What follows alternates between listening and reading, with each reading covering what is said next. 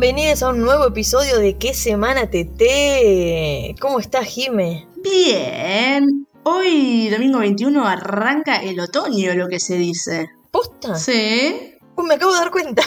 21 es, eh, sí, ah, y hay ya frío, media de lana, eh, remera, manga corta, arriba, abajo del suéter, guiso de lentejas. Antes de, antes de arrancar a grabar le decía a Jime que me sentía muy desconectada con la realidad esta semana porque estuve muy a full del laburo y otras cosas. Y yo leí el guion previo a arrancar en el que dice en la primera línea arranca el otoño y yo dije... Qué flashera esta guacha, hace un par de días de frío y ya decimos que arranca el otoño. No, no, es que es real, arranca el otoño. Literalmente arranca el otoño, corazón. Yo no invento cosas. Bueno, Ah. nada. En fin, como me gusta decir, las estaciones pasan. ¡Eh! Las estaciones pasan, pero las tendencias no. O sea, sigue todo igual, más o menos, a esta altura del año. No sé, igual yo creo que hay tendencias que pasan, otras que vuelven, otras que arrancan ahora. Tenemos un poquito de todo. Tenemos como un déjà vu, Eh, ¿no? claro. Yo siento que igual a mí me encuentra, no sé, supongo que a gran parte de la población le puede ya estar pasando esto y a otros no. Ah, como todo lo que contamos. Este comentario no suma ni resta nada. Eh, a mí me encuentra en una situación tan diferente que hace un año que me cuesta sentir el déjà vu. Sí, claro, a mí también. Yo el año pasado no tenía trabajo. Claro, yo tampoco. A ver qué más diferencias había. El año pasado yo estaba en Bahía. El año pasado yo estaba rubia. ¡Epa! Y yo estaba en Buenos Aires. Claro, boluda, ahí te estaba dando el pie. La gente no entiende, pero con, razón. Ah, se con, con Jime hicimos un enroque. Sí, nos, nos cambiamos de lugar. Dijimos, la, primer, la primera temporada de este programa lo arrancamos a 700 kilómetros de distancia, yo en Bahía Blanca, Jime en Capital, y la segunda temporada la seguimos también a 700 kilómetros de distancia, Jime en Bahía y yo en Capital. La tercera temporada probablemente nos encuentra a las 12 en Jujuy. Sí. Oh, O, o veremos. o en algún o lado veremos. del mundo en el que nos quieran alojar. Pero creo que como la tendencia es que estemos a 700 kilómetros de distancia. Sí. Ojalá algún día no igual. ¿Ah? ¿Vos decís que, que vamos a coincidir en este mundo tan grande? Sí, y ahí vamos a hacer un evento de qué semana TT. Oh, me gusta. Me, me gusta lo que se está proponiendo acá. Ese, ese... Agenden. ¿ah? Ag- Yo no sé si a los oyentes esto les interpela. Pero bueno, en cuestión. eh, arranca el otoño no porque sea una sensación. Yo sentí que era sensación otoño. No, No. realmente arranca el otoño. Eh, ah, y de haber sabido esto, yo hubiera googleado cuándo es el equinoccio, hubiera explicado alguna cuestión más eh, astronómica, eh, que a nadie le suma ni le resta. Pero No. nada. Eso lo hacemos para el solsticio de invierno, que es el día más corto del año. Bueno, lo vamos a hacer para el solsticio de invierno, me gusta. Pero bueno, sí es cierto, yo ayer fui a hacer compras y bueno, primero que nada que hice ese tipo de compras que uno hace como al mes y medio de estar mudada, mudade, de esas cosas que normalmente en tu casa siempre tenías y que cuando te recién te mudas no las compras al principio, pero que después las querés tener y que creo que tienen mucho que ver con la temporada del año porque compré, dos puntos, polenta, lentejas, Mm. eh, ¿qué más? O sea, cosas así relacionadas con, con el guiso, con el frío. Está muy bien. Y pelapapa siempre hay que tener. No, pero la papa ya tenía, yo tenía una casa ya amoblada, eso es clave. Pero sí, sí, tengo, dije, tengo que tener para un guiso de lentejas, tengo que tener para una polenta. eh, nada, hace frío. ¿Vos podés creer que recién ayer, después de eh, cuántos meses son que vivo ya en este departamento, cuatro meses aprox, recién ayer compré un destapador. ¿Qué, ¿Cómo tomaste el vino hasta ahora? No, vino no, eh, de- de- para la birra, todo. Y lo abría con cualquier Es cosa. verdad. Yo he estado en tu casa y yo he abierto botellas contra el borde de la ventana. Sí, Le daba como una adrenalina. sí. A mí me gustaba igual eso. Y yo también, pero decidí que a veces hay que volver a la zona de confort. Y compré Es verdad, pero destapador. también eh, tengo que admitir que, que los desafíos me gustan, la adrenalina de probar a hacer algo que parece que puede salir muy mal y termina saliendo bien, también me gusta. Estoy hablando de tapar cervezas, Nada por más. las dudas. Nada más. ¿no? Y de nada más. Bueno, eh, yo propongo que arranquemos con lo que sería el resumen de TTs de la semana. Si te parece, no sé. Me parece fantástico, vamos para ahí. Eh, esta semana fue Trendy Topic fase 1. El pronóstico de lo que se viene, el rebrote, porque estallaron los memes de toda la gente que básicamente se ríe para no llorar. Este, porque parece que se vuelve la fase 1. No, de nuevo no. No de nuevo, decía.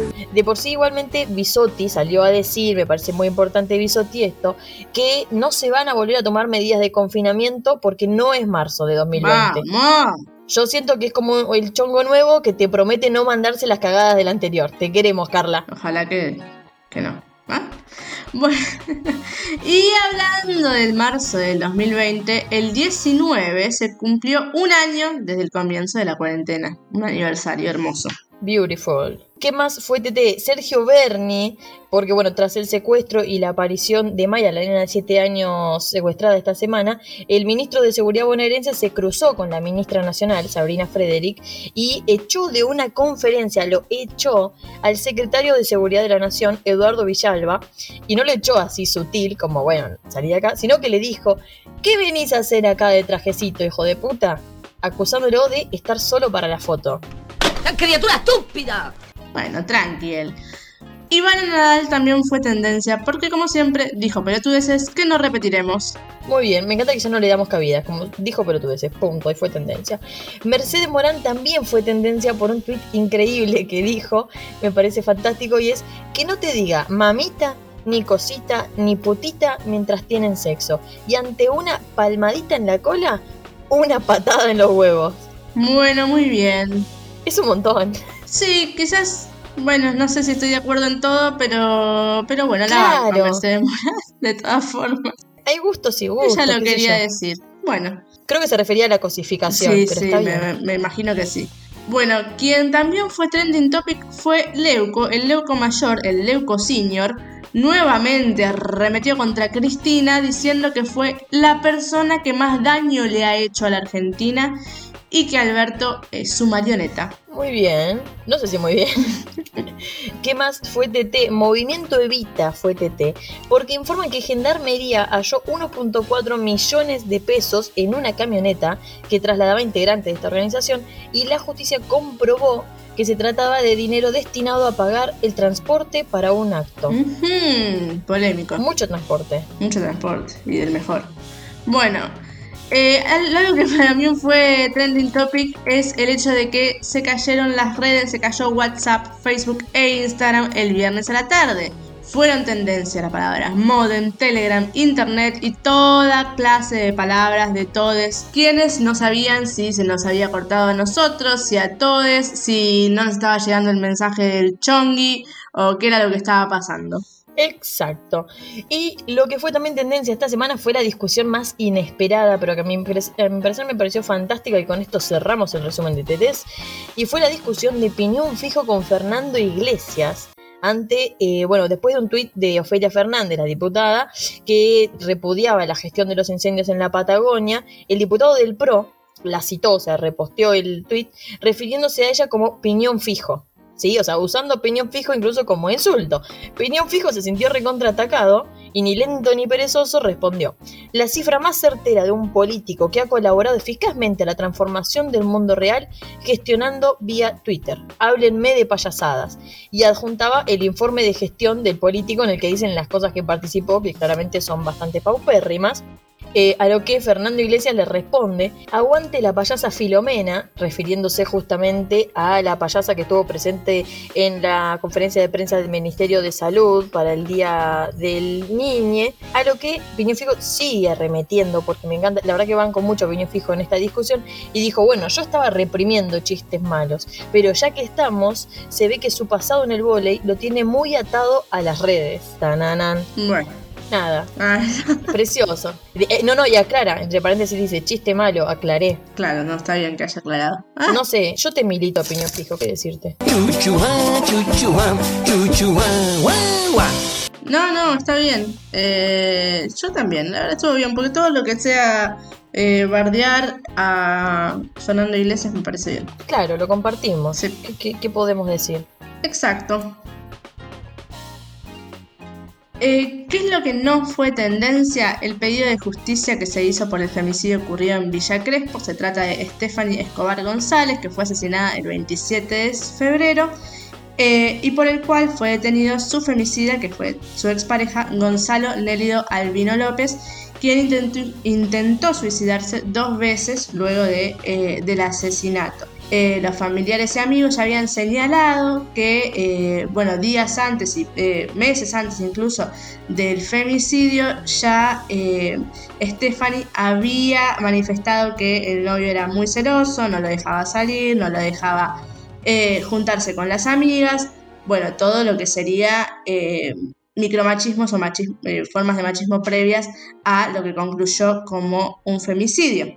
Bueno, lo que exigieron los familiares y amigos de la víctima es eh, que la expareja fuera detenida por este femicidio y que permaneciera en eh, la cárcel, según lo que informaron las fuentes policiales. Así es, como todas las semanas, no siempre tenemos como esta, esta esta discusión interna, que me parece bueno a veces hacerla, hacerla pública, de que si estamos hablando de que en nuestro país, al menos tenemos datos, por ejemplo, de 2020, de que una mujer fue asesinada por un hombre cada 30 horas, eso implica que si hacemos un programa semanal, tenemos entre 5 y 6 femicidios, mm. eh, lo cual es una cifra muy fuerte y, hay algunos que trascienden más que otros, que se hablan más en los medios que otros, y tampoco como el, queremos que el programa se convierta en un relato de femicidios, pero también creemos que es una cuestión política. No olvidarnos que esto está pasando, que hay veces que son trending topic, otras veces como este caso que no son trending topic, y nada, como que los medios también ayudan a que se genere esto, ahora vamos a hablar más tarde de los medios, pero que se genere esta cuestión de, bueno, esto trasciende, esto no, esta historia sirve para, para la mediatización, esta otra no. Pero los femicidios siguen pasando, más allá de que te enteres o no. Sí, por supuesto que, con este tipo de, noticias no queremos decir que un femicidio sea más eh, o menos importante que el otro, por supuesto que no, pero bueno, como decís vos, Vic, tampoco podríamos hacer un, programa que sea solo de todos los femicidios eh, ocurridos durante la semana. Pero sí es importante hablar eh, frecuentemente de esto para recordar y visibilizar siempre qué es lo que está pasando. Exacto, exacto, porque es la, realidad en la, que vivimos. Y bien, pasando entonces al siguiente tema, que fue un poco, creo que esta semana tenemos algunos, algunos temas que fueron como el tema de la semana. El primero que, que abordaríamos es justamente eh, la cadena nacional que hizo Alberto Fernández el jueves, ¿no?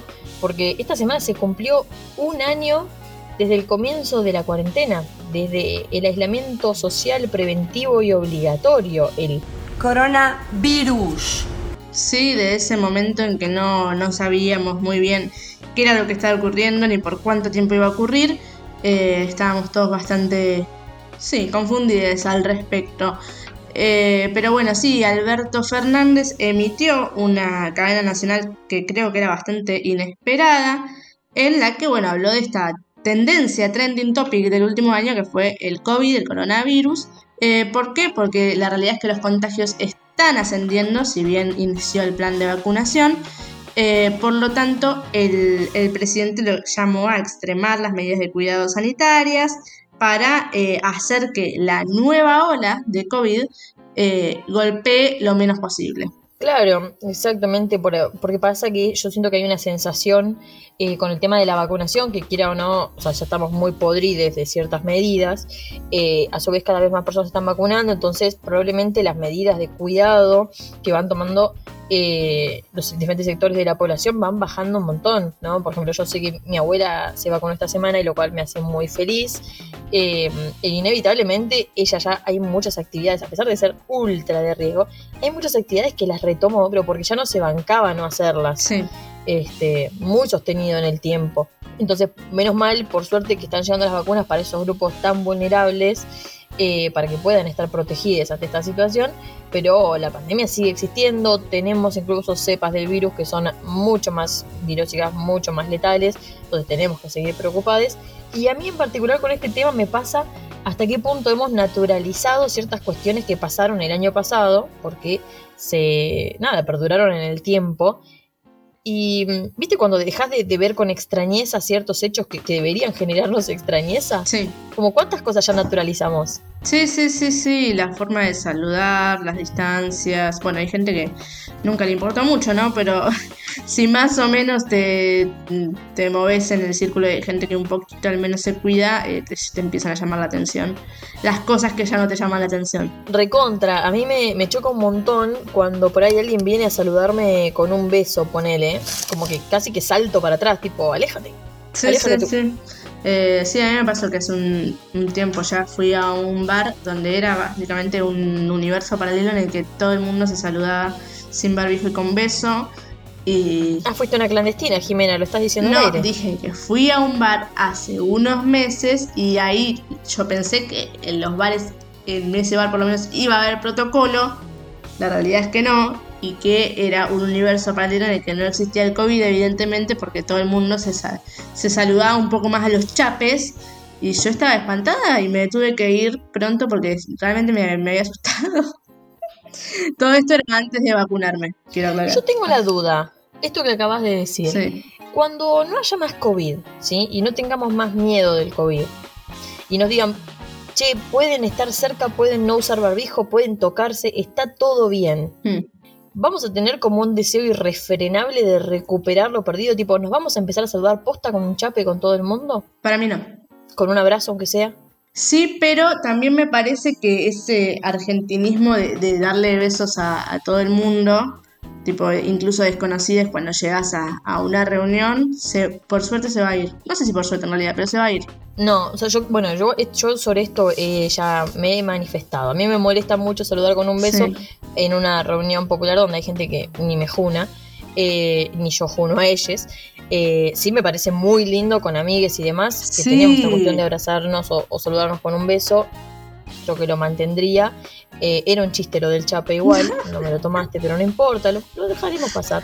Eh, sí me parecería, sí, total, no hay drama, ¿para qué? La complicidad al aire puede fallar. Eh, sí, por- yo abrazaría, creo que abrazaría más. Pero bueno, también tiene que ver por ahí con cuestiones personales. Tipo, yo estoy muy lejos de mi mamá. Mm. Eh, re, sí, para mí hay que abrazar más. Sí, no, a ver, con, con amigues y eso sí, re abrazo, beso, eso sí, va a volver eh, en creces, por lo menos. Pensé que ibas a decir chape y era como, no, No, no. va a volver eh, eh, e incluso aumentado, por lo menos en mi caso, pero eh, no el tema de, de los desconocidos. Para mí ya, ya fue. Saludar con un beso a Puede desconocidos. ser, puede ser, sí. Me cabe mucho el llegar a reuniones o conocer gente así que no te conozco todavía.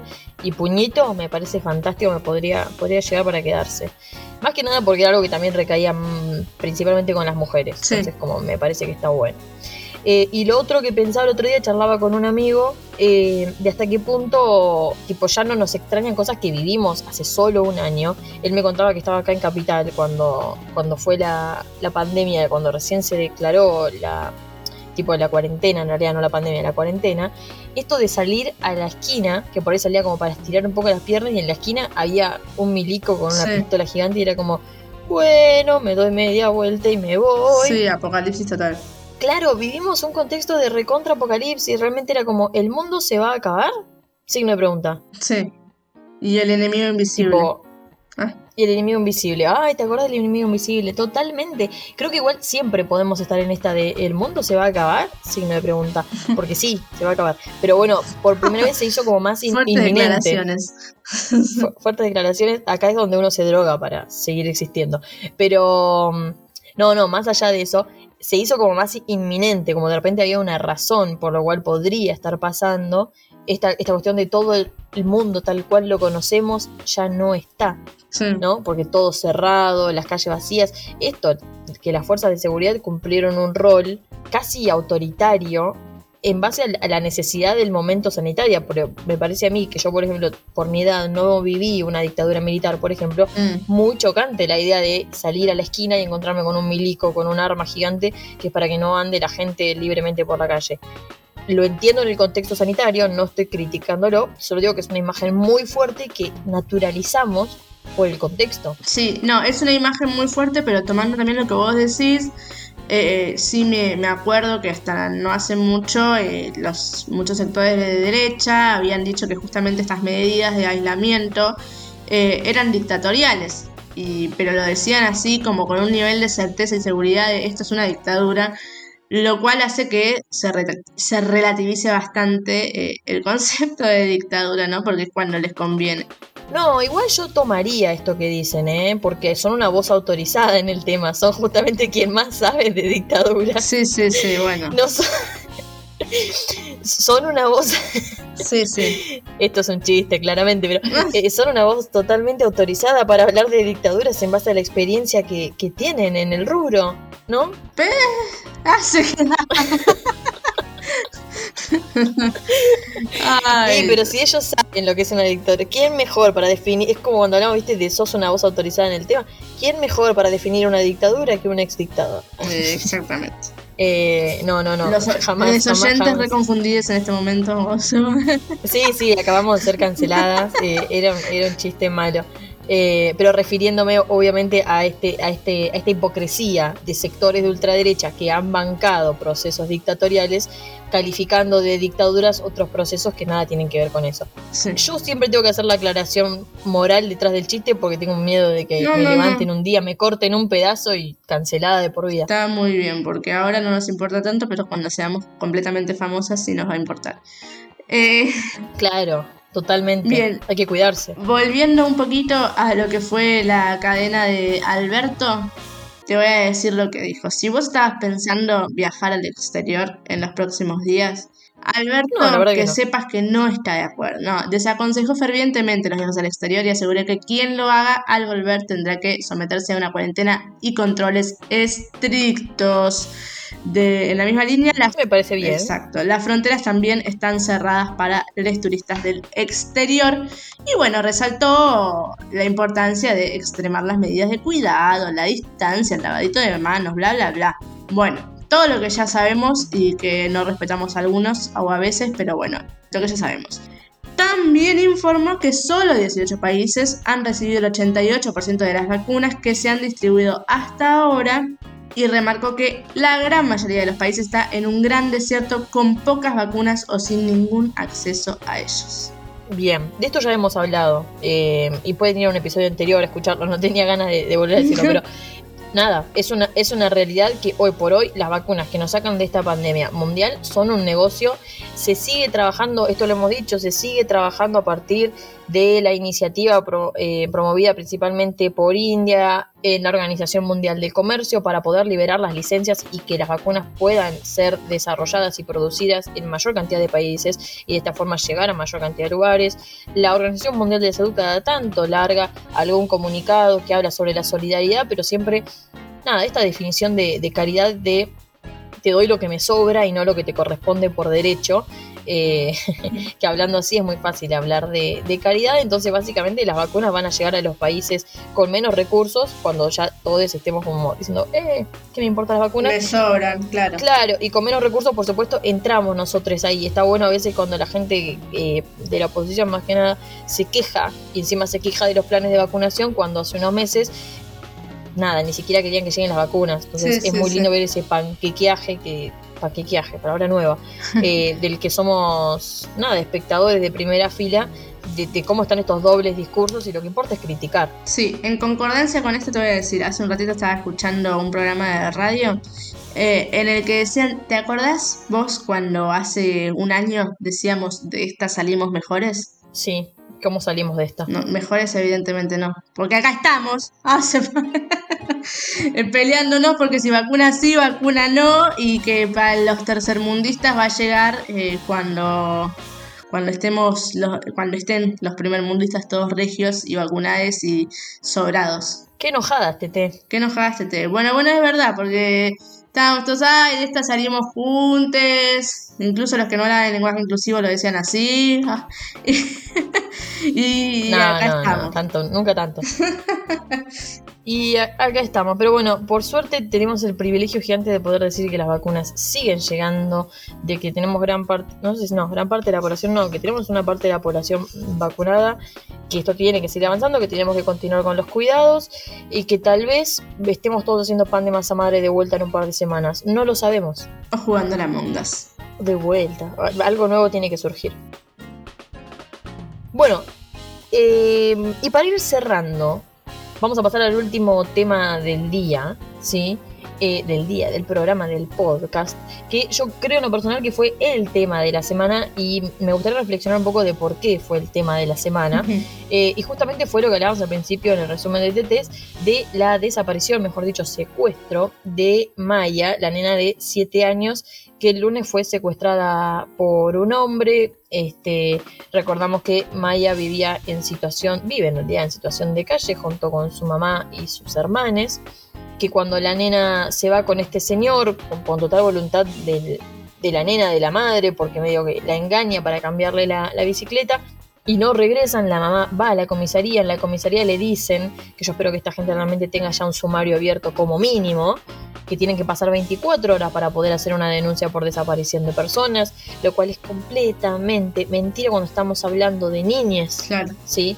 Realmente las primeras horas a partir de un secuestro son esenciales para poder hallar a esa persona y el proceso se demoró un montón, en gran medida por discriminación del sistema a esta familia, a esta mujer, por vivir en situación de calle, ¿sí? lo que es la invisibilización. Mm. Y el tema trascendió gracias a eh, básicamente la fuerza que hizo la familia, les allegades, la sociedad que se comprometió y los medios no les quedó otra que, que levantarla. Y digo no les quedó otra porque medio que está esta pregunta de cuáles son los hechos que trascienden y los que no.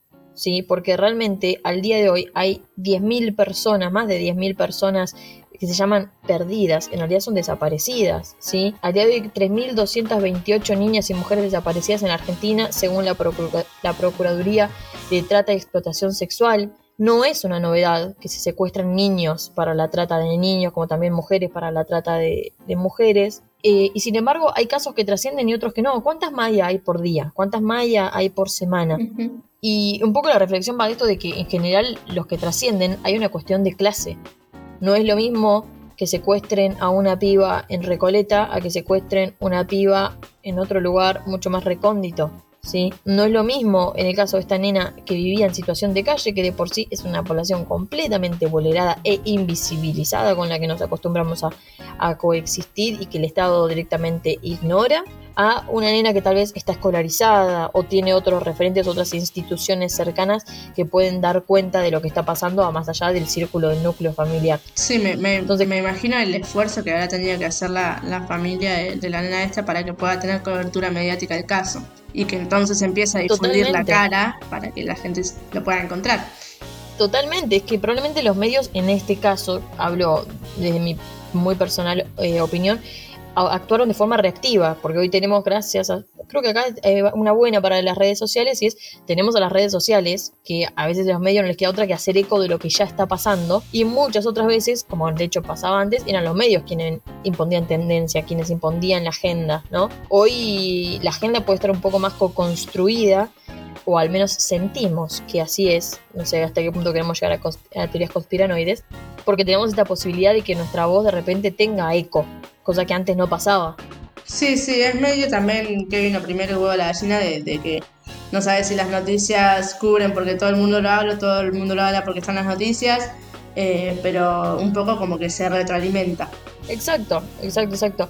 Y bueno, más allá de que los medios finalmente levantaron y que hicieron eco y que eso ayudó un montón a que trascienda, a que las autoridades, por una cuestión de responsabilidad política, tengan que comprometerse, porque realmente no, nadie quiere quedar pegado a la desaparición de una niña de 7 años. Es horrible lo que estoy diciendo, pero es completamente real. O sea, si lográs que el caso tenga repercusión, interpela a los políticos, los y las políticos, políticas, y otra cosa tal vez no, de- de otra forma tal vez no, hizo que se comprometan, que se, que se pongan todas las, eh, todas las herramientas y recursos a disposición y que finalmente se termine con que el jueves eh, la niña fue encontrada por una vecina porque se logró que la cara de la nena esté en absolutamente todos los lugares. Pero aún así los medios, realmente el levantamiento que se hizo fue mediático, espectacularizado como Mm. todo, porque las estructuras periodísticas tradicionales necesitan generar espectáculo en lo que en lo que comunican para que el espectador siga ahí porque también nosotros tenemos más seguimos obteniendo ciertas lógicas de consumo que medio como que esto se, se retroalimenta. Jime, Sí, vos frename, porque yo estoy haciendo un trabajo final sobre este tema y tengo mucho para hablar. sí, esto es básicamente, este programa es eh, Vic estudiando para su final de, del... que es pronto, es, es básicamente lo estamos usando para eso. Sí, es que vengo leyendo mucha teoría, eh, pero es verdad, el caso se, se aplica a esto que, que, venía Sí, pensando. mucha especta- espectacularización de la pobreza también, ¿no? Como que me parece que se hizo a partir de este caso, ¿no? De este, como, ¿cómo se dice? Como, sí, este sensacionalismo en torno a cómo vivía, cómo vivía tanto el secuestrador como la víctima, eh, y, e ir ahí de lleno a como escarbar profundo en eso para, para hacerlo espectacularizable justamente. Pero no es lo que pasa siempre, mismo con los femicidios. ¿no? Sí. Cuando un femicidio, eh, hay femicidios que son noticia, punto, pasó, ya está. Pero hay, no- hay femicidios que, que se trascienden y que al trascender también se espectacularizan y de repente es qué dice la mejor amiga, cuál era el mensajito que había mandado antes de desaparecer, este, cómo vivía, cómo estaba compuesta la familia, si tenía padres separados. Incluso aparece este tipo de cosas que parecieran ser inofensivas y que sin embargo le están poniendo responsabilidad a la víctima. Sí. ¿sí? Porque estamos convirtiendo en, en mala víctima, en que de alguna forma no es que estas cosas le puede pasar a cualquier nena o a cualquier mujer, sino que les pasa porque justamente había ciertos factores que hacían más factible que esto pase, ¿no? Sí. Porque no era una nena cualquiera que secuestraron, era una nena que vivía en situación de calle. Era una nena que su mamá le permitió irse con un señor desconocido. Y eso también es un mensaje que estamos transmitiendo, porque es un mensaje que estamos transmitiendo de esto no le pasa a cualquier nena, esto no es una cuestión estructural, esto es una cuestión aislada. Los medios favorecen a esta visión. Sí. También la forman, la generan, la, la reproducen. Sí, por supuesto. Este, y bueno, nada, una vez que la nena apareció, o sea, para mí están estas dos cosas repudiables. Por un lado, el, el responsabilizar a la madre, que hubieron algunos medios bastante mediocres ahí, hablando de ¿y qué hace la mamá? Tipo, nadie pregunta, por supuesto, por el padre, No, más jamás, vale. porque para qué es, si no existe.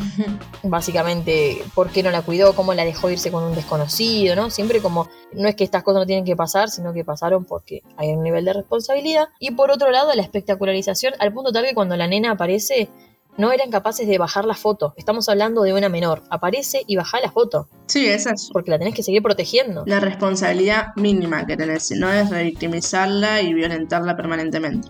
No, olvídate y las imágenes de la nena con la policía que le pone la campera, o sea, las seguí viendo por todas partes, siguen estando en todos lados, y ahí te das cuenta que no era que los medios estaban pujando porque la nena aparezca, sino que los medios estaban generando toda una crónica policial, podría ser tranquilamente una película que todos consumimos como espectadores, eh, en el cual no la puedo dejar sin desenlace y si ya logré que tu consumo llegue hasta acá, tengo que seguir generando consumo con lo que pasa ahora. Y probablemente en una semana, tal vez la madre la inviten a un programa, o tal vez ya dónde vive Maya ahora, ¿no? Esto va a seguir. No, sí, o en una semana eso y de un día para el otro, chau, y a otra cosa y en realidad nunca nos importó.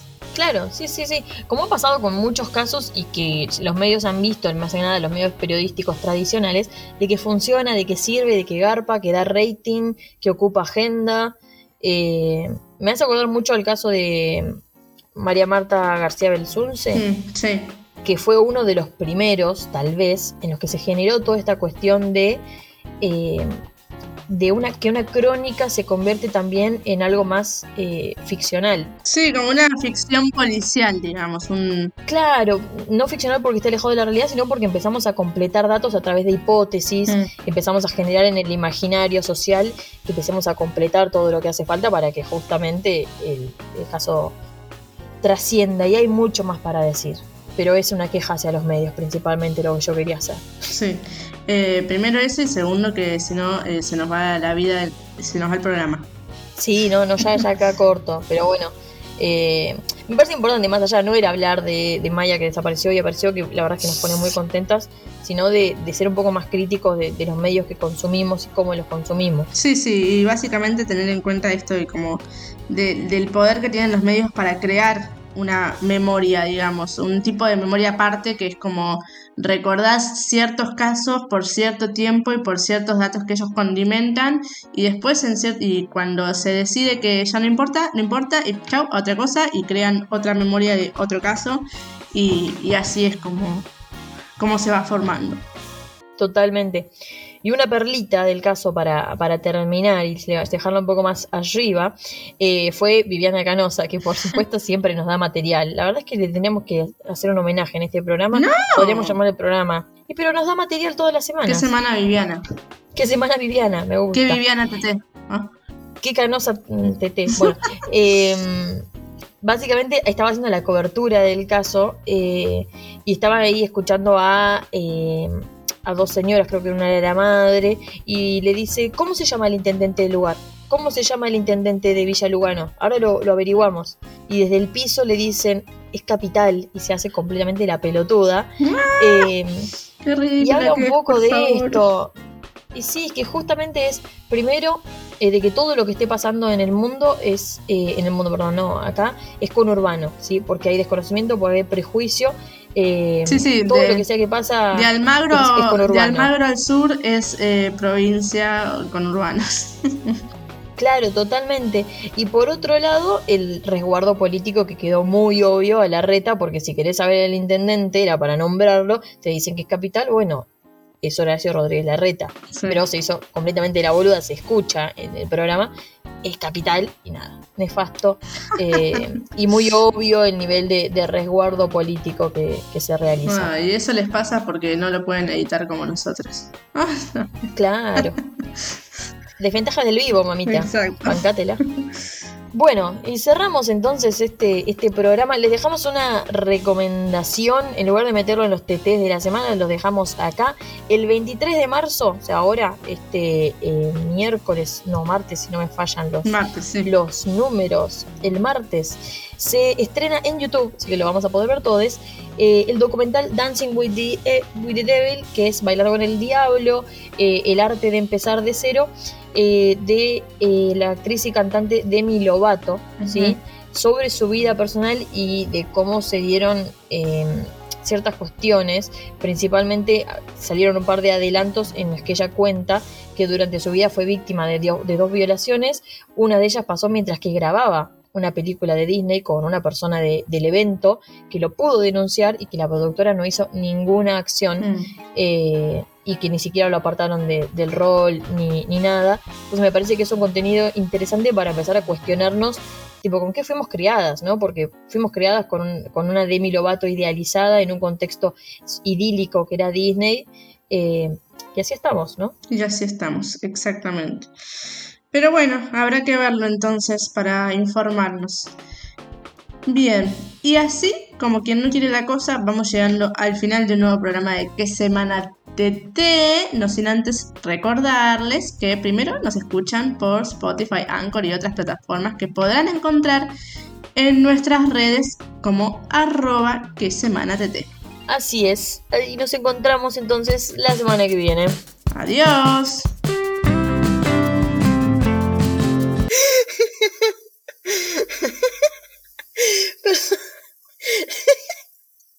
Yo no puedo trabajar así.